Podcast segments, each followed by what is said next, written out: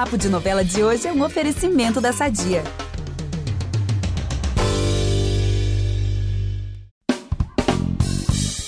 Gente, eu odeio dizer isso, mas meu xodózinho das seis, além da ilusão, tá chegando ao fim. Foram muitas, inúmeras reviravoltas na vida de Dorinho e companhia, até essa reta final que tá pegando fogo. E um dos pontos altos da trama foi e é, sem dúvidas, um casal que a gente ama, né, Gabi? E tem como não amar o casal Euleta, gente. Eugênio e Violeta demoraram a engatar um romance, mas quando rolou, um não conseguia mais ficar perto do outro, de tanta paixão que sentiam. E acabou que o público também se apaixonou por esses dois e não vê a hora de rolar um final feliz nessa Ai. história. Tomara, né? Será que vem aí? Ah, tem que vir, né, gente? Pelo amor de Deus, uma história de amor, de paixão dessa. Enfim, Dona Alessandra pode, não brinque com os nossos corações. Mas enfim, enquanto a gente não sabe se esse final feliz vem ou não vem, mas cá entre nós, acho que ele vem sim. Sabe quem veio aqui e tá presencialmente no podcast, gente? Nossa ícone Malu Gali, perfeita, maravilhosa, que brilhou muito nessa novela, como a empoderada Violeta. Malu, um prazer te receber aqui no Papo de Novela, essa vibe meio alô, alô, Campos, tô amando. alô, alô, Campos, é muito bom, né? Muito é uma bom. graça. Gente, oi, pessoal, todo mundo. Eu tô muito feliz de estar aqui, muito feliz de encerrar esse trabalho lindo. Ah, foram nove meses de trabalho intenso, muito trabalhoso. Tudo muito, né? Uma novela muito cheia de acontecimentos e eventos e reviravoltas. Mas foi um trabalho maravilhoso, delicioso de fazer, muita gente incrível envolvida e a gente tem só boas recordações. Ai, que ótimo. E, Gente, será que vem spoiler por aí? Eu tô torcendo, tá, Malu? Suspense. Super torcendo, vamos ver. Eu sou a Gabi Duarte, apresento o podcast com o Vitor Gilardi e nós voltamos logo depois da vinheta. É impressionante como o tempo só te valoriza. Porque eu sou rica! Eu sou rica! Pelas rugas de Matusalém. Agora a culpa é minha, é isso? A culpa é da Rita! Malu, a gente ama Além da Ilusão. A gente adora o casal Euleta. Inclusive, mais pra frente, a gente vai falar bastante sobre esses dois, sobre esse casal. E embora as expectativas aí pra Mar do Sertão estejam altas, sejam grandes, eu confesso que tá difícil, assim, pra mim, se despedir dessa novela, que virou mesmo um xodozinho, assim, pra todo mundo que acompanha. Eu queria saber como que tá batendo pra você a despedida desse trabalho. Pois é, foi um trabalho é, muito intenso. A gente fez um grande mergulho.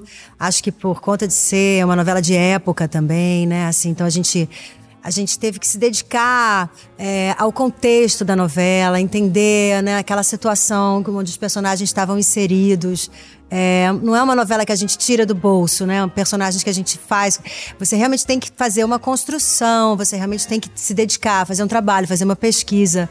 E isso tornou a coisa toda mais intensa. Fora isso, é um folhetim clássico, né? Com, com todos os dramas que os folhetins trazem. Então, é uma novela cheia de, de, revelações, de reviravoltas.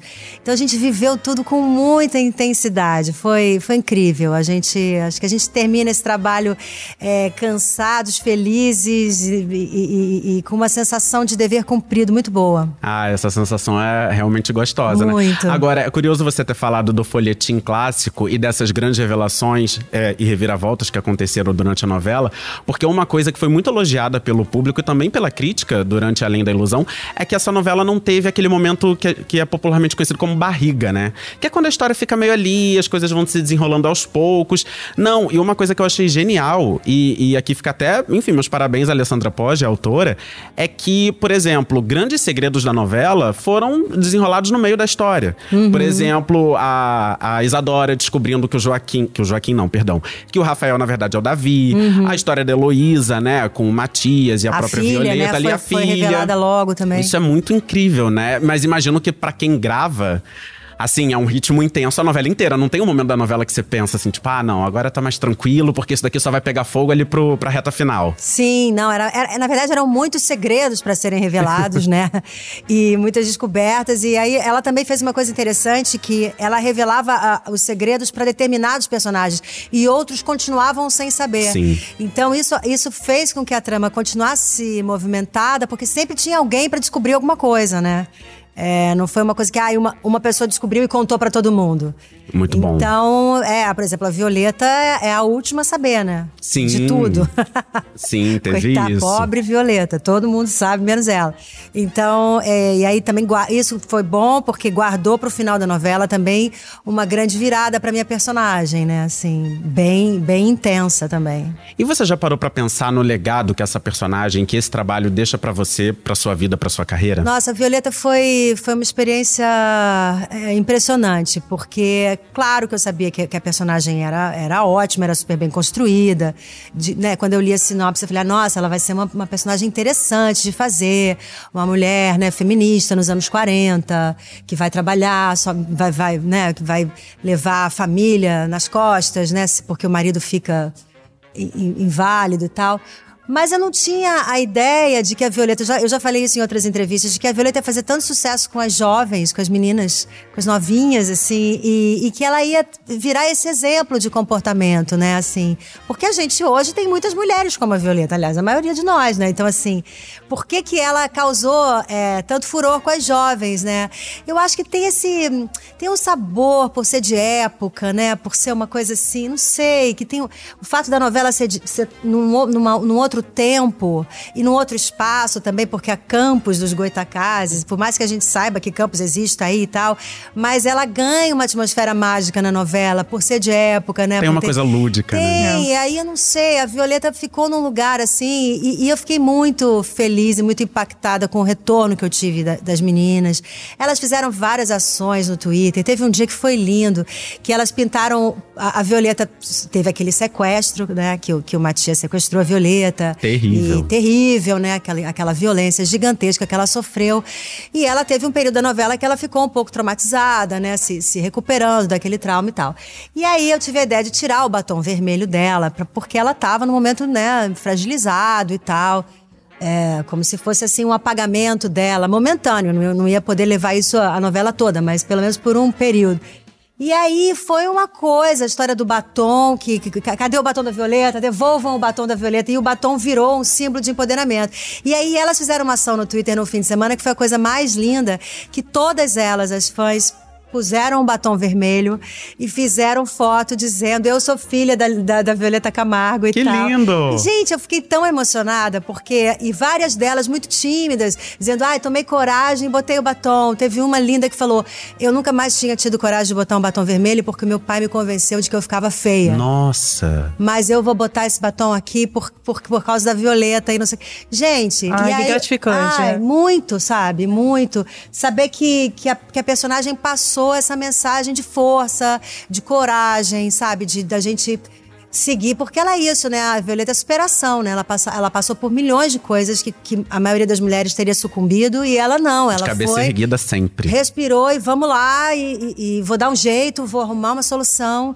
E essa mensagem é uma mensagem muito positiva para a gente passar no, pro Brasil, para as brasileiras hoje, né, que passam por tudo isso. Muitas mães solo, muitas mulheres vítimas de violência, enfim, e, e- e poder passar isso é, é muito gratificante para mim. Eu acho que personagens assim fazem muito sucesso, né? Porque hoje em dia nunca se falou tanto sobre empoderamento, né? As jovens, principalmente, é uma geração que fala o tempo todo de etarismo, de empoderamento. Sim. A gente vê a Maria Bruaca, por exemplo, em Pantanal. A gente Exatamente. recebeu a Isabel Teixeira e falou disso. É. né? As duas em épocas tão diferentes, né? Mas são Sim. personagens empoderadas.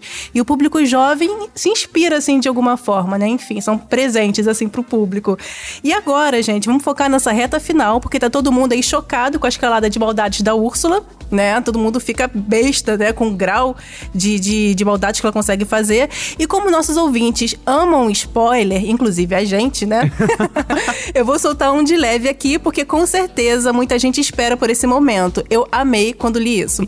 A Violeta, ela vai virar a mão na cara da Úrsula e lavar a alma de muita gente. Olha, esse podcast não faz apologia à violência, tá? De jeito nenhum.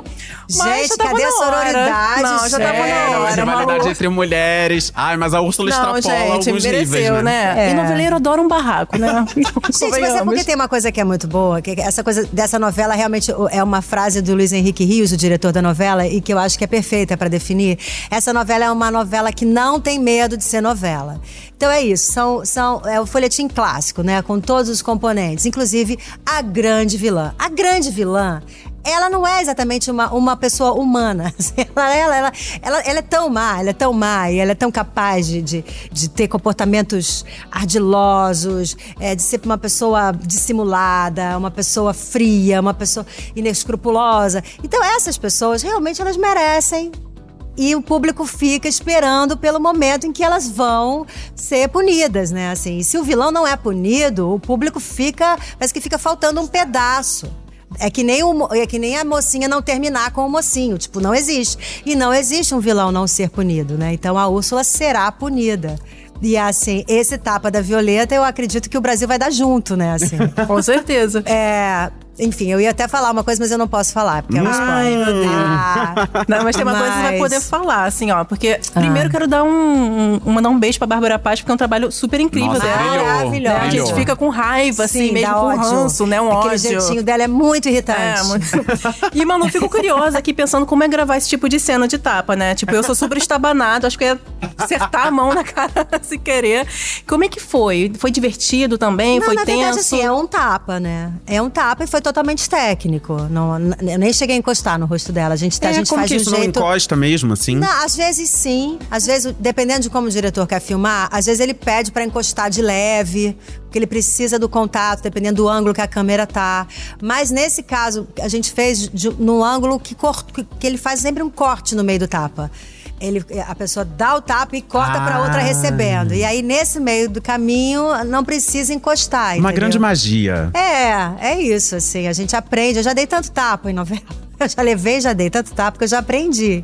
Agora, às vezes, quando pede pra dar, eu acho até pior, sabia?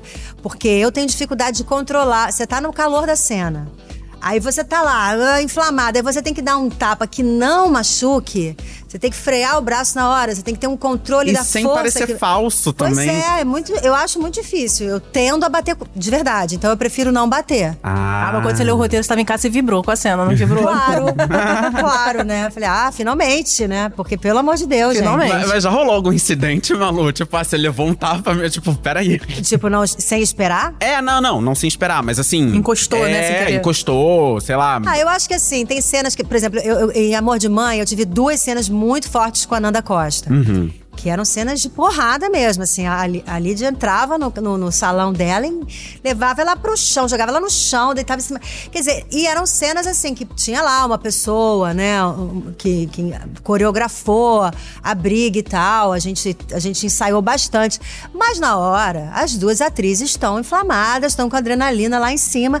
E é claro que pega um pouco mais forte. É claro que. Não é que machuque, não é que você vai sair. Não, gente, peraí também, né? Você não vai sair com dor. Aqui é um lugar seguro para se trabalhar, É. tá tudo bem. Sim, mas você sente a pegada da pessoa, assim, e, e acho que é até bom pra mim, assim, eu gosto, porque eu acho mais estimulante, sabe? Porque aí você reage de verdade àquilo. Você Fica mais- Não mais fica vivo, aquela né? coisa toda fake, toda artificial, sabe? Eu sou atriz de teatro, né? Então, assim, eu gosto da coisa mais real, assim. Orgânica. É, eu gosto. Depois do beijinho, Viva. todo mundo se abraça. É. Gente, não, imagina, eu amo a Nanda. Quando Nanda me fala ama. de cena assim, eu só lembro de celebridade. Eu também, pensei nisso Eu sou também. a grande, minha, a minha grande referência de barraco em novela. Uma das principais lavagens de alma Agora, da minha vida. agora, eu quero entender por que, que o público sempre urra quando é mulher, se, batendo. É doido isso, né? Fica essa pergunta no ar. Porque isso, né? Por É. quê?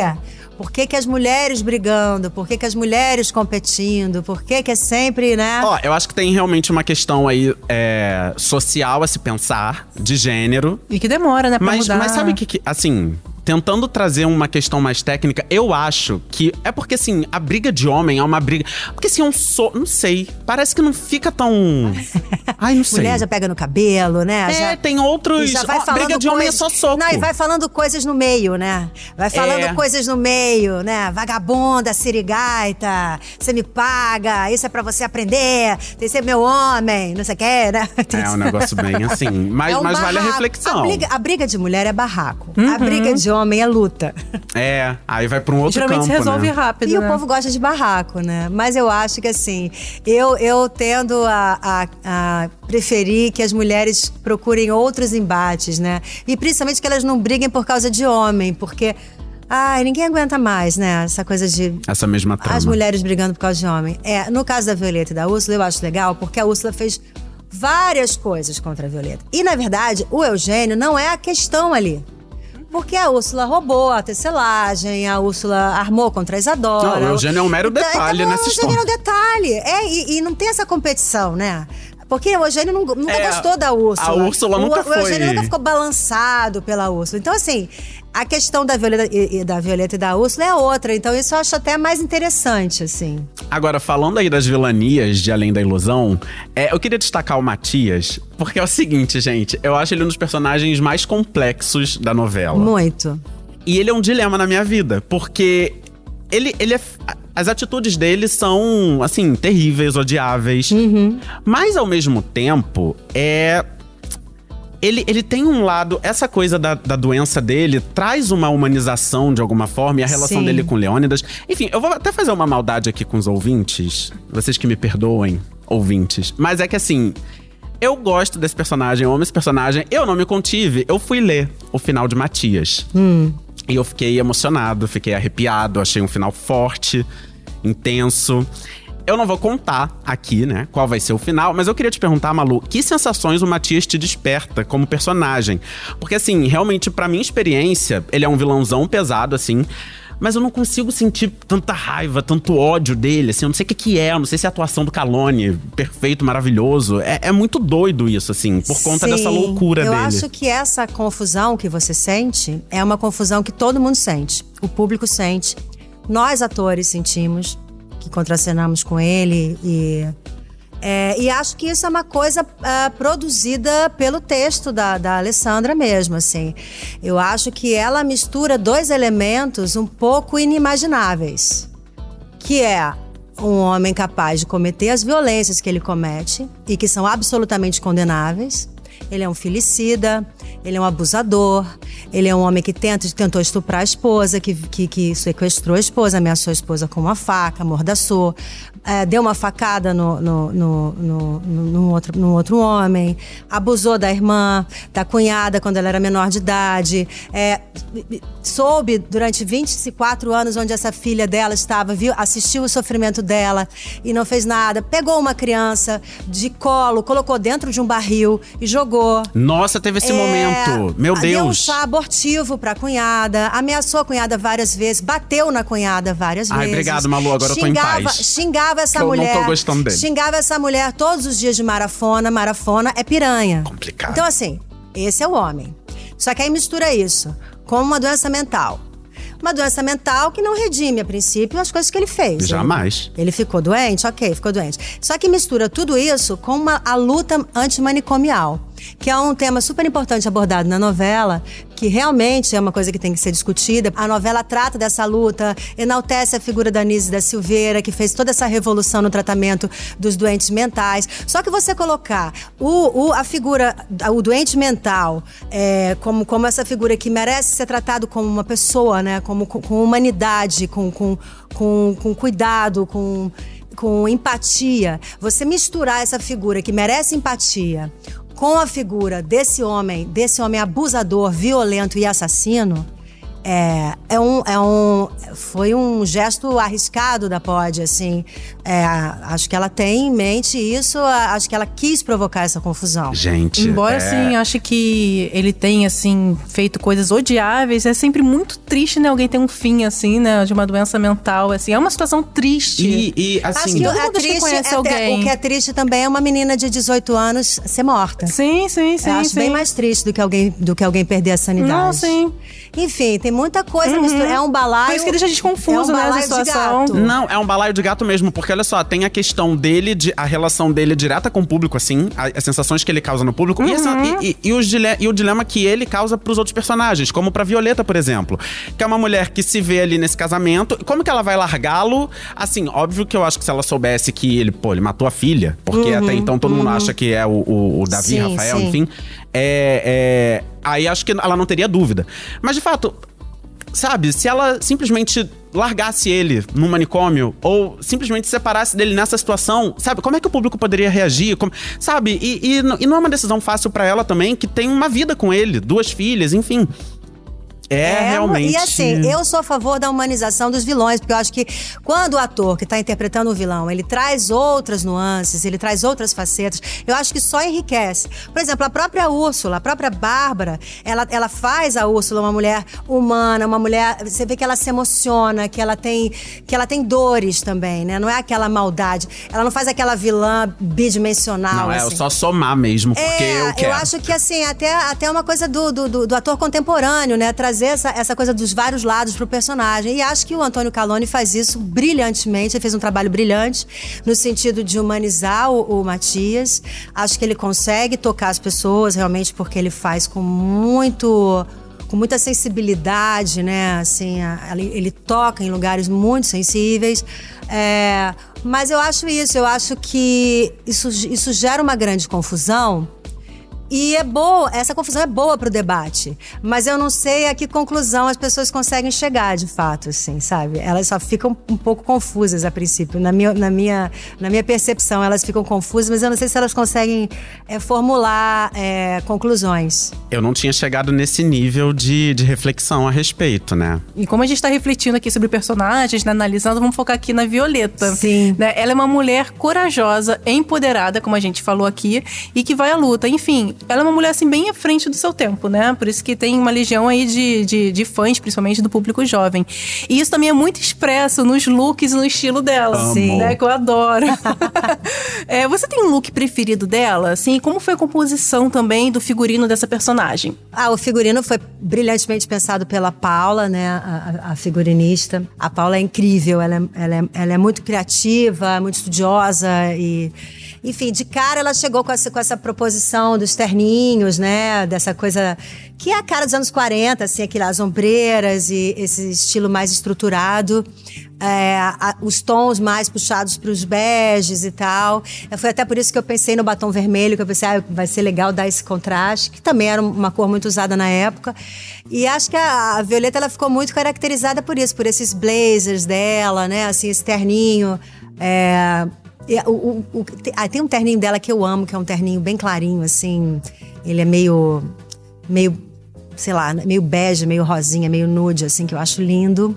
É, deixa eu ver se tem um outro look que eu gosto. Eu gosto quando ela bota vermelho, assim, então, porque tá todo mundo os meio apagado. de- Ah, é o vestido que ela usou no casamento da, da Dorinha do Todo mundo Joaquim. meio apagadinho, ela vem, Maravilhoso, um vermelhão. é, Ela fica. É, as pessoas falam que combinam com a, que combina com a Violeta, né? Os tons. Ela tem um vestido vinho também, que usou em várias ocasiões também, que é super bonito.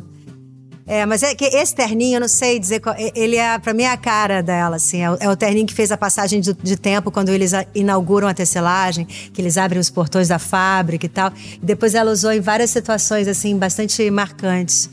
E acho que é, é terninho. Pra mim, a Violeta é, é terninho. Gente, ou seja, Violeta era diferentona do seu tempo, né? Dos anos 40. Não, né? em Ela Campos, né? Uma moda. cidade, assim, do interior. Pois não, é. você, você fica pensando assim, gente, como que essa mulher é tão antenada? Porque ela não viaja quase pro Rio de Janeiro.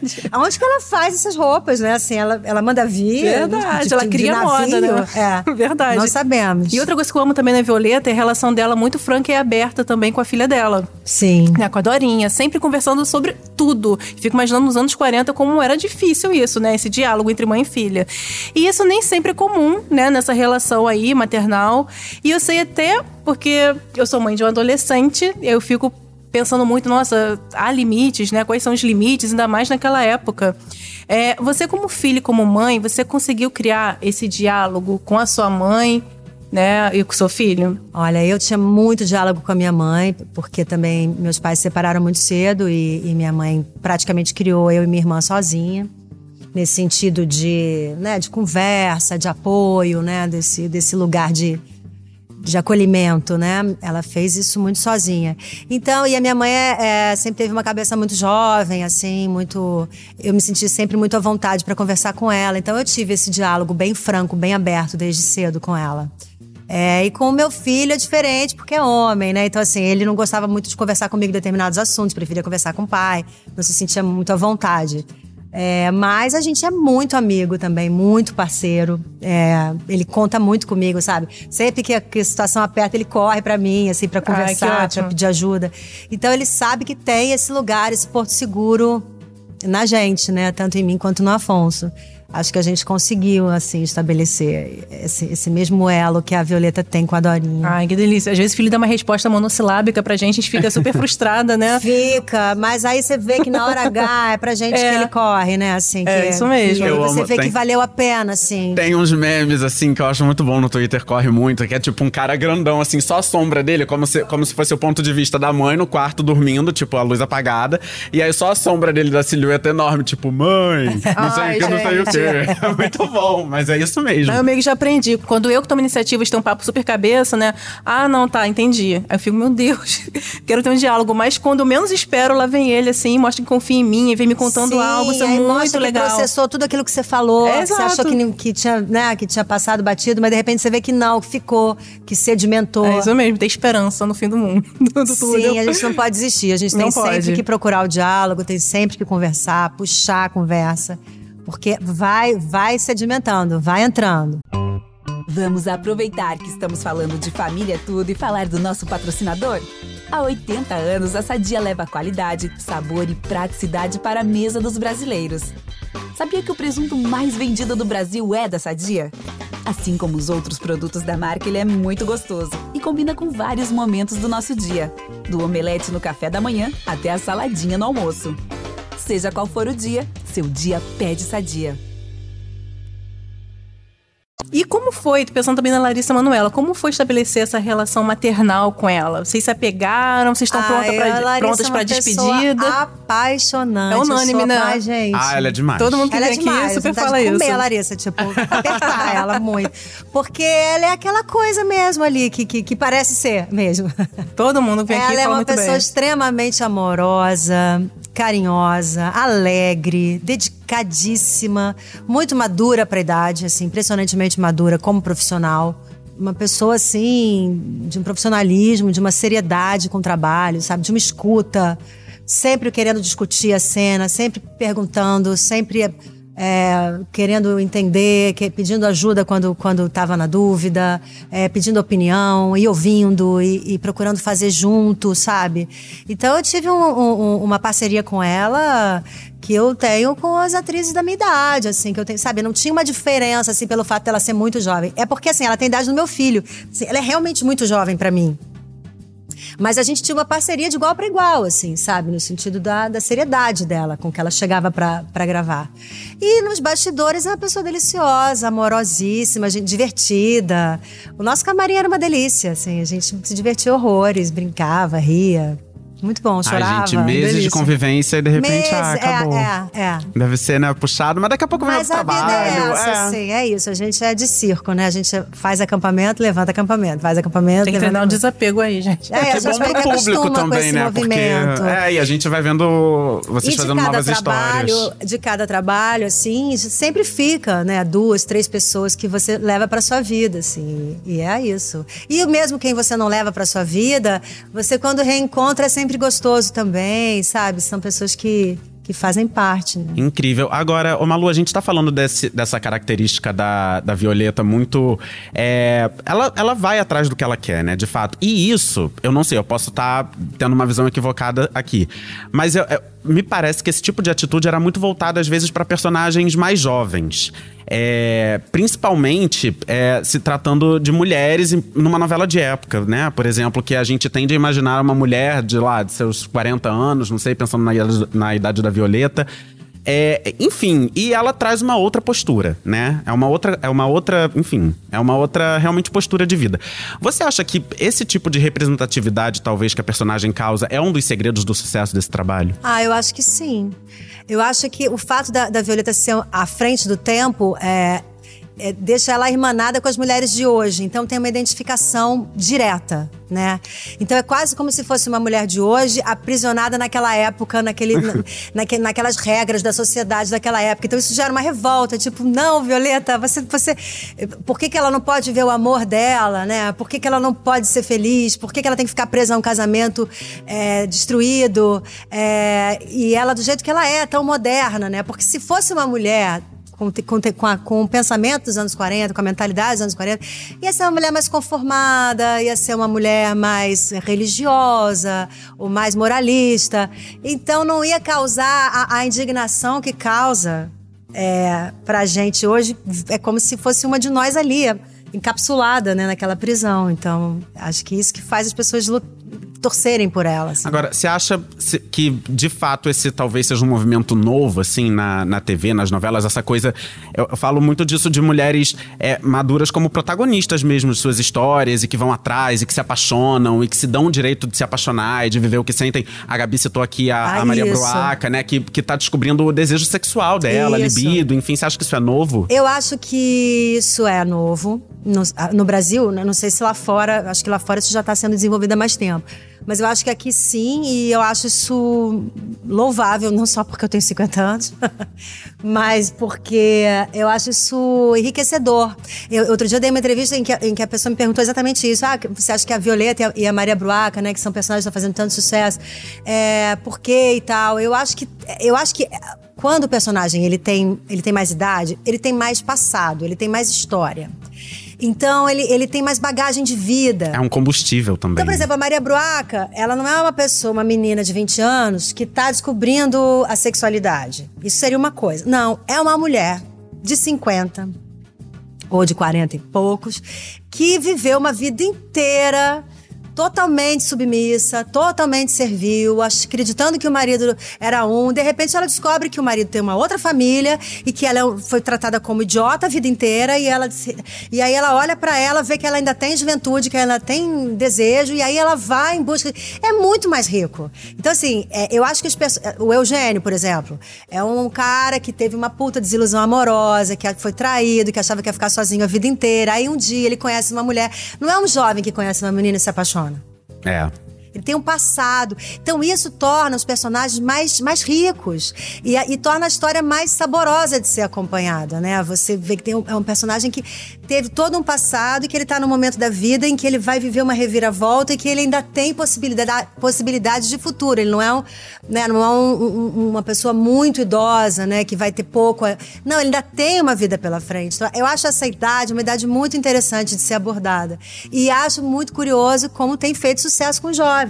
É, eu ia citar, inclusive, que pra mim foi um case de sucesso muito bacana. E eu trabalhei é, fazendo a cobertura digital da novela, éramos seis, como que as pessoas torceram pra Lola e Afonso, que é um casal maduro, enfim, por volta lá também de seus 50 anos, e que, as e- e que todo mundo torceu. Jovens, idosos, pessoas de 50 anos, enfim, é- é- isso é muito bacana ver. E de fato eu não lembro, assim, de. de grandes casais maduros que despertaram uma comoção em torno, tipo, caramba, que legal, torço muito por vocês. Vai mesmo, Lola. Ah, é viúva, é dos anos 40, mas e daí? Vai viver, sabe? Vai ser feliz. Eu acho isso muito legal. E tem essa coisa assim que a gente sempre fala, ah, porque antigamente a, a mulher de 30, mas agora assim, a mulher de 50 é a nova mulher de 30, Sim. né? Assim, porque a gente, o mundo mudou e a nossa saúde, a nossa maneira de se cuidar também mudou, nosso, nosso- nossa cabeça. Então eu acho que a mulher, o homem de 50, a mulher de 50, ou, ou, sei lá, até de 60, eu acho que são pessoas que estão aí na vida, no jogo, tem- e transam e, e têm desejos e, e podem mudar de vida, podem largar tudo, podem se reinven- reinventar, mudar de profissão. E a gente trazer essa mensagem né, de, de, de mudança, de. É muito bom, porque as pessoas não precisam ter uma vida infeliz porque elas já chegaram a uma certa idade, né? Eu acho que é muito bom a gente trazer essa mensagem de, olha, ainda dá tempo de você fazer o que você quer fazer da sua vida, sabe? E acho que os personagens trazem um pouco isso, né? É, e- Importante. E, outro tema que também que falam muito, que tem tudo a ver com isso que a gente está falando, né? É esse etarismo, né? Essa cobrança, né? Que bate muito mais forte nas mulheres, pra gente estar sempre mergulhando aí na fonte da juventude. Ai, isso é um saco. Né? Está sempre linda. Nossa, aquela pessoa tem cabelo branco, tem ruguinha, né? Até hoje. É, Não, aquela expressão, nossa, mas você tá tão bem. Tipo, É, você, você tem quantos anos? 50? Nossa! Nossa! É, você a Andréia, a Andréia Beltrão gravou um Exatamente, vídeo maravilhoso sim. sobre isso, né? Que Falou, até foi super compartilhado. Sim. E uma entrevista que você deu foi em 2019, quando estava prestes a completar 50 anos. É, eu achei assim bacana que você falou que não tinha qualquer problema em falar sobre a idade e disse também que tem orgulho de envelhecer. E o que, que você acha assim que falta para a sociedade superar esse tipo de preconceito assim etário? O que, que falta para a sociedade? Você acha que a gente Nossa, tá longe Acho que a gente está longe. Porque isso, na verdade, acho que é uma consequência de como a mulher é vista, de como a mulher é tratada. É, é consequência do machismo mesmo, né? Assim. E isso é uma coisa muito estrutural, muito difícil de ser é, modificada. Acho que vai sendo aos poucos e tal. Mas é uma coisa que eu sempre falo, por exemplo, esse assunto de qualquer entrevista, depois que eu fiz 45, qualquer entrevista que eu dou, esse assunto é trazido. Como que é envelhecer? Você acha que tem menos papel para mulher? Ou como que é envelhecer? Como é que você cuida da, da sua saúde? Como é que você cuida do seu corpo? Quais são os seus segredos para você? Porque você tá ótima. E assim, eu tenho certeza que isso não é perguntado para os homens. Se o Marcelo viesse aqui, Marcelo tem 60, vai fazer 60, tem 59. Se o Marcelo viesse aqui, será que iam perguntar para ele como é que é ter 59 anos? O que, que você faz para se cuidar? Talvez sim perguntasse, mas não é uma regra com a gente, é uma regra. Toda unânime. entrevista vem esse assunto e eu queria entender por quê. Por exemplo, para você que está me entrevistando, por que, que esse assunto está sempre na pauta? Eu acho que é uma coisa assim muito, muito nova mesmo, né? Como a gente tá falando, muito cultural. Por exemplo, eu cresci é, achando que era elogio isso. Nossa, mas como você tá bem com essa idade? E isso, assim, de, de- dessa mudança de chave é algo, assim, muito, muito novo, né? Tô com 38 anos. Mas há 10 anos eu não via tanto isso. Sim. Né? E até personagens aparecendo na televisão, como o a Vitor própria falou. André Beltrão, né? De um lugar ao É, sol, a Rebeca. né, É, Então, o assim, muito personagem isso. da Andréia, é, o assunto da personagem dela era esse. Uhum. Então, assim, esse assunto, a, o- a idade ser assunto da mulher sempre. Depois, Eu acho muito louco. Depois que ela tem 45, a idade passa a ser o assunto. Eu mesma fiz ali, Maria Lídia, lá no Amor de Mãe, que era uma mulher que também estava com dificuldade. Aí o marido sempre troca ela por uma mulher mais nova, aí ela vive essa crise. Então, essa coisa com a idade. Os personagens masculinos e os atores, homens, eles não têm essa questão. Isso não é assunto pra eles, nem numa Verdade. entrevista, nem na dramaturgia. Nem personagem? Eu não tinha parado Nem pra na pensar dramaturgia. nisso. Pois é, a Violeta, eu fico feliz da vida, porque esse não é um assunto da Violeta. Eu tô fazendo uma mulher de 50 anos na televisão, cuja idade dela não é assunto. É igual um negro que vai fazer um- uma novela e o assunto é o fato dele ser negro. Eles não aguentam mais isso. No, no mês de junho, a gente fez um episódio especial sobre orgulho LGBTQIA+, e a gente Uhum. falava muito sobre isso, né? Que muitas tramas de personagens LGBTQIA+, são sobre eles serem LGBTQIA+. Tipo assim, Exatamente. é a trama da revelação, é a trama do não sei o quê. não é uma pessoa que tá aí vivendo a vida. Não interessa a orientação sexual, não, adianta- não interessa a cor dela. Ela tá lá, Nossa, com vivendo a pe- vida dela. pessoas gordas também, personagens Sim, gordos. Nossa, Agora, mesma coisa. Escala os atores gordos pra falar sobre isso, sobre gordofobia. Gente, que loucura. Bom, é importante falar sobre os assuntos, é, mas agora chega. Eu acho que assim, o segundo passo é a gente, no momento, num determinado momento foi importante falar. Então foi importante as mulheres falarem sobre como elas se sentem com 50 anos, falar sobre menopausa, falar sobre tudo isso. Mas agora, vamos, eu acho que o gesto, o gesto político passa a ser não falar, eu acho, passa a ser não falar. E isso, isso não ser mais questão. Por que, que isso tem que ser questão? Eu vivo, eu vivo refletindo nesse dilema na questão LGBT também. Porque, assim, ao mesmo tempo que é muito É exatamente isso. Ao mesmo tempo que é muito importante falar, porque muita gente ainda não sabe, não ouviu, também é importante simplesmente naturalizar e não transformar isso numa Exatamente, questão. exatamente. E aí fica nesse peso, né? Acho que, acho que é um exercício até constante que a gente precisa fazer de pesar, né? E aí entender qual é o momento que você tá, pra quem você tá falando, com quem, sabe, com quem você tá dialogando, porque em alguns momentos é importante realmente se posicionar e falar mesmo as mesmas obviedades e tal sobre o tema. E outras, é tipo, ai, gente. é- é Agora, eu isso. confesso que se me chamassem pra fazer um personagem, a mulher que está em crise com a idade, sinceramente, não sei se eu ia, eu ia ficar muito, muito cansado, entendeu? Sim. Talvez até fizesse. Não sei, não vou dizer que não. Mas, assim, tipo, ai, sabe? É, é importante, assim, é.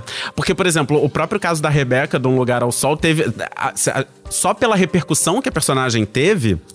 Traz um pouco também da, da- de como é. E a própria Violeta apaixonada e tal, não sei o que, indo atrás da vida dela, é, do, do amor, enfim, da, da paixão, traz o quanto as pessoas realmente querem cada vez mais exemplos Mas eu acho que elas positivos querem de... ver essas mulheres vivendo, É. sendo felizes, lutando pela Não felicidade. simplesmente falando e não, tipo, sobre, ai, meu é. Deus, ai, olhando O no discurso. espelho e falando, sabe? Pensando, ai, tô velha. Sabe? Que saco. É. Reflexões. eu, amo, eu amo podcast com reflexões. e é isso. Agora, é, a gente falou um pouco já de, de Euleta. Eu ia até te perguntar qual que você acha que, o que, que você acha que fez esse casal é, explodir assim de sucesso. E aí você já até comentou, né? Essa questão do, de, de personagens que têm um passado, têm uma história e se encontram. E isso, isso é muito bacana. E como que foi estabelecer essa parceria assim com o Marcelo? Porque, cara, é, é uma dupla muito, muito boa, assim, de ver em Gente, pois cena. é, é engraçado. Uma eu e o Marcelo, a química- gente fez uma novela. A minha primeira novela, eu era, eu era par do Marcelo, ele era meu marido, foi Três Irmãs, foi a minha primeira novela. Eu não sei exatamente quantos anos tem isso, deve ter uns 13 anos, por aí, não sei. Ah, não sei, eu sou péssima de data. mas a gente já tinha tido uma parceria super legal, assim, mas nunca mais a gente já tinha trabalhado. E assim, a gente meio que não se cruza, assim, na vida. Não tem muitos, muitos amigos em comum e tal. Então a gente não tinha se visto desde então, assim. Mas tem uma coisa que flui muito da gente, assim. É, em cena, assim, a gente tem uma confiança muito grande um no outro. A gente, acho que a gente é muito tranquilo, assim, o que um propõe, o outro embarca. Não tem muito questão, tipo, ai, não era assim que eu queria fazer, eu tinha pensado outra coisa. Sabe, que tem. Às vezes você vai contracenar com uma pessoa que parece que não flui, assim, sabe? Fica meio. O negócio fica Sim, meio truncado. meio E- enrijecido. e, não, é com o Marcelo é tranquilo, sempre foi, assim. Um propõe, o outro embarca, a gente pensa mais ou menos parecido sobre o que pode ser a cena, sabe?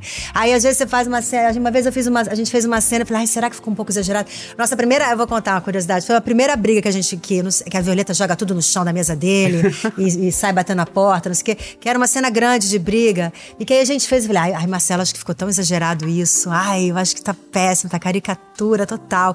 Aí ele falou, será? Aí a gente pediu pra fazer de novo. Aí a gente fez um pouquinho mais baixo, assim. E acho que a gente foi encontrando esse tom dentro da novela, que não é aquela caricatura absurda, mas eram cenas de comédia, né? Numa novela em que não tem. No nosso núcleo não tinha comédia, né? O, o núcleo de comédia era outro, mas a gente trazia um pouco de comédia. Então, encontrar esse tom, a gente foi encontrando juntos, sabe? E, e numa parceria muito boa, assim.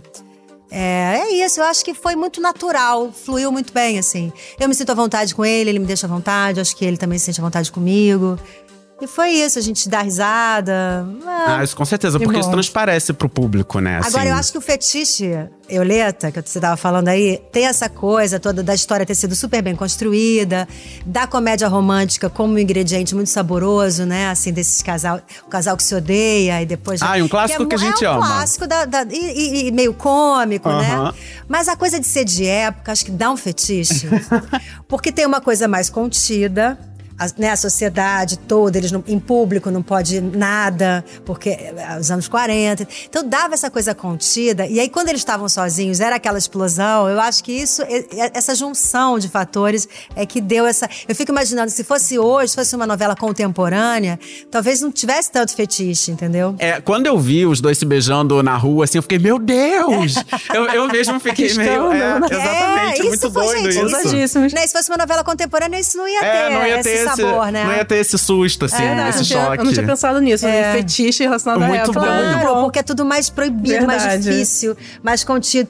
As pessoas não se tocam, entendeu? Uhum. Ninguém se abraça, ninguém. Então, sabe, fica aquela, aquela tensão sexual, assim, né? Então, mas vocês construíram, eu ia falar É. isso. Essa tensão sexual vocês construíram muito bem, porque É. quando, quando rola essas cenas que os dois estão juntos, principalmente quando a Violeta decidiu parar, né? Porque teve toda aquela história do Matias e tal, que ela decidiu dar, um- dar, um- dar uma pausa ali, dar um break.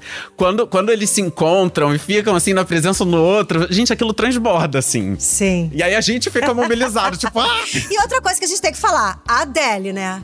Ah, Porque, maravilhoso. Pelo amor de E eu Deus. cantando junto. Quando o Luiz Henrique me mostrou a, a música que ia ser, eu falei, gente, agora é gol. Sucesso. Agora foi gol. Gente, qualquer, gente, bota aquela mulher cantando, acabou. Acabou. Não precisa ter química, não precisa ter nada. Bota, bota a Adele. É só a Adele. Vai dar certo. É isso. Quem nunca, né, gente? Ouviu a Adele quando tá apaixonado, né? Não, quem nunca cantou Gente, junto, é do, muito jeito que, do jeito romântico, que conseguir. É muito romântico, é muito intenso, é muito apoteótico. É visceral. É apoteótico, né? Um negócio assim, épico, né? É Incrível, incrível. Mas não queiram ouvir os meus agudos quando eu tô vendo a novela. Porque aí até, até estraga um pouco o clima de, de Euleta.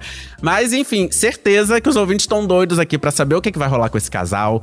Esse final a gente também não vai revelar aqui, não vai contar. Mas, pra não desapontar os nossos ouvintes, eu vou fazer o seguinte aqui. Malu, você me permite deixar só assim uma pista, um enigma, um saborzinho no ar do que vem por aí? Se você, se você falar que não, eu não conto nada. Não, eu permito. Ah, então tá. Mas é um enigma, gente. Assim, não sei se os nossos ouvintes vão sacar, talvez. Enfim, não sei. É. Não sei se tem muito é, é, fã da novela aqui, FBI, sabe? Não- que vai não no atrás vídeo Tem, Poder artistas. gente, as pessoas são terríveis. né? O que, que é isso? Ai, vão rir da minha cara, então eu vou falar um negócio que todo mundo, ah, pelo amor de Deus. Não, É. não duvide do poder de investigação Mas de. Nossa, olha só. Tem uma surpresinha de oito anos vindo por aí. É isso. Não vou falar mais nada. Olha, entendeu? mas isso não foi uma dica, isso foi um spoiler completo. Ai, você acha? Eu acho.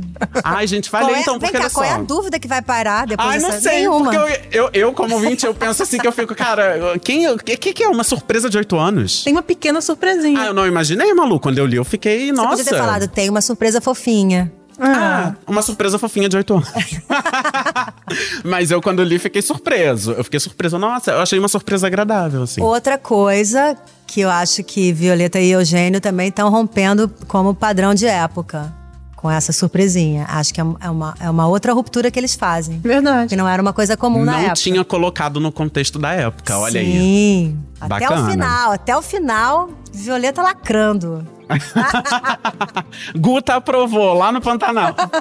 Lacradora. Agora, indo pra reta final da nossa entrevista, infelizmente, queria saber quais são seus planos pós Além da Ilusão. Você vai descansar? Vai me dar outro trabalho? Olha, de trabalho ainda não sei absolutamente nada. Tudo em suspenso. Vou descansar, vou pro meu sítio, depois eu vou fazer uma viagem. Eu agora só tô pensando nisso. Ué, mas e as five? Ah, tem as Five, é Ah, verdade. bem. Mas é porque as Five é uma participação, né? É uma coisa que eu vou. eu- na verdade, vai ser emendado agora. Semana que vem eu vou lá, vou gravar, mas são dois dias só. Ah, sim. Tem como adiantar um pouquinho, assim, dessa participação? Dar uma Ah, diquinha? é- é- é- são cenas de Marta e Lica, né? Assim, Amo. bem de mãe e filha. Outra, outra parceria super linda, assim, com a Manu Liperti, que eu amo. E não vejo Manu há muito tempo, vai ser muito legal reencontrar. É, e isso, assim, são cenas da Marta com a Lica, que é aquela menina que não para de dar trabalho, que não para de dar. Aborrecente, né? Típica. E ela já não é mais aborrecente, É, não é, ela já, já é tá uma mulher, adulta, mas é. ela continua, né? Meu Deus do céu, com aquela Tá personalidade dela complexa. e aí a Cara. Marta lá tentando, né? Eu acho isso muito legal, a proporção que, que, que essas meninas ganharam, que essa Também. trama ganhou, né? Sim, é impressionante. É muito maneiro ver isso. Muito É, maneiro. é. Muito legal. Porque era um sucesso já na Malhação. Viva a Diferença, enfim, temporada Adorava. brilhante com M, com tudo. E, e- mas mesmo com aquele sucesso todo. Não tinha como imaginar que ia virar uma série, se desdobrar e que, e que a série ia continuar mantendo esses fãs. Assim, Sim, que é, é. uma galera fã FBI também. Se demole, a galera já sabe a história e a gente não. Com certeza. Entendeu? Sabe antes de vocês até, se demole. É, assim, é, na verdade, eu não- a Marta não tem muita, parti- muita participação na, na história da, da temporada, né? Ela tem. São cenas, são pílulas com a, com a Lica, assim, no apartamento da Lica e tal. Agora, Malu, a gente faz uma, vai fazer a última pergunta, a gente faz pra todo mundo que participa Ah. aqui, tá? É fácil, eu acho.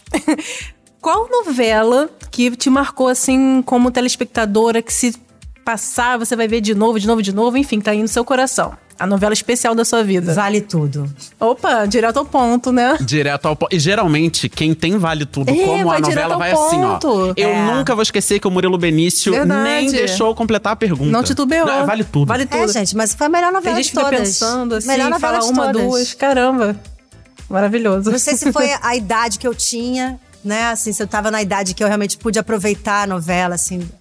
Porque talvez as novelas anteriores pudessem, pudessem ter sido muito boas, mas talvez eu não tivesse uma idade Compreensão, pra- né? É, a compreensão do todo, assim. Porque teve grandes novelas, mas é porque eu era criança, assim, eu acho.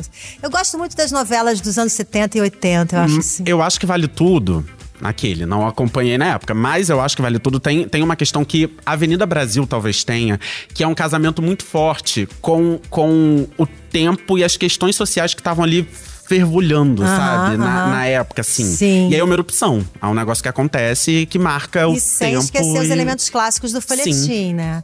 Porque aquela filha malvada. Nossa Senhora. E, aquela, e aquele tapa que ela dá na Sim. filha, experimentando vestido de noiva, se não me engano, sei lá, ela dá um tapa também na Maria, Eduarda. Maria Eduarda? Maria de? Fátima. Maria de Fátima, é. Ela rasga o Ela vestido dá também. um tapa, ela rasga. É, aquela cena, eu acho que foi tipo essa da, de, de- de que o público vai junto, bate junto. É, né? Ah, com certeza. Muito bom, gente. Inclusive, vale tudo no Globoplay. Quem quiser lá dar uma conferida, rever a novela.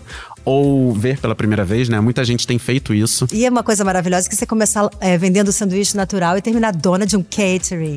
Maravilhoso. ah, gente, só em novela. Engraçado que eu revi recentemente essa cena do vestido, porque eu tinha uma vaga lembrança, Ah, falei, gente, é rever. antológica. É. Deve ter passado no video show, Verdade. no final do video show. Quantas vezes essa cena deve ter passado e Sim, repassado, Finalmente passado ela, ela entende a filha que ela tem, né? Gente, e é muito incrível é, é isso, assim. Por exemplo, eu não vi a novela na época, mas eu tenho as referências dessa novela. Assim, ainda não vi a novela também na íntegra. Eu tive. Gente, eu comecei Rock Santeiro. Eu ainda tô nessa missão.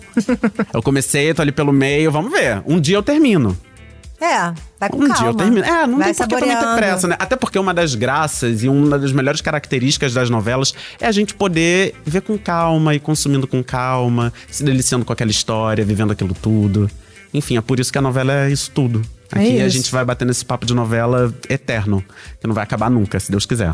Amém. É isso. Malu, olha, super obrigado Ah, pela eu sua adorei. participação. Obrigada a você por um papo maravilhoso. Amamos, muito bom. bom. Parabéns pela novela. Obrigada. E obrigado também por esse trabalho, que foi incrível, realmente, assim. E como você já contou, muito inspirador pra muita gente, principalmente pra mulheres e mulheres jovens que estão aí, né, é, é, enfim, enfrentando o mundo e que agora podem se inspirar em mais um trabalho bonito que você entrega. Obrigada, obrigada. Um beijo pra quem tá ouvindo. Até já. Espero voltar aí com um personagem tão interessante quanto a Violeta. Vamos ver. Obrigada, Ai, Malu. Sucesso. Beijo, Malu.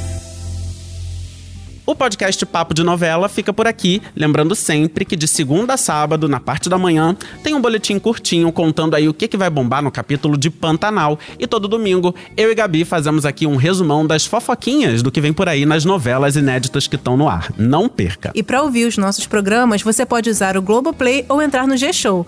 Nos aplicativos de streaming, é só procurar por Papo de Novela. E vale sempre lembrar aquele pedido para você assinar o podcast na plataforma que você usa, porque assim você recebe uma notificação sempre que a gente lançar um novo episódio e aí você vai correndo ouvir a gente. Eu sou a Gabi Duarte apresento esse programa ao lado do Vitor Gilardi e nós também produzimos e assinamos o conteúdo desse podcast. A captação é do Thiago Jacobs e a edição é do Nicolas Queiroz. Então é isso, pessoal. Até a próxima. Beijo! Beijo e vem aí Mar do Sertão.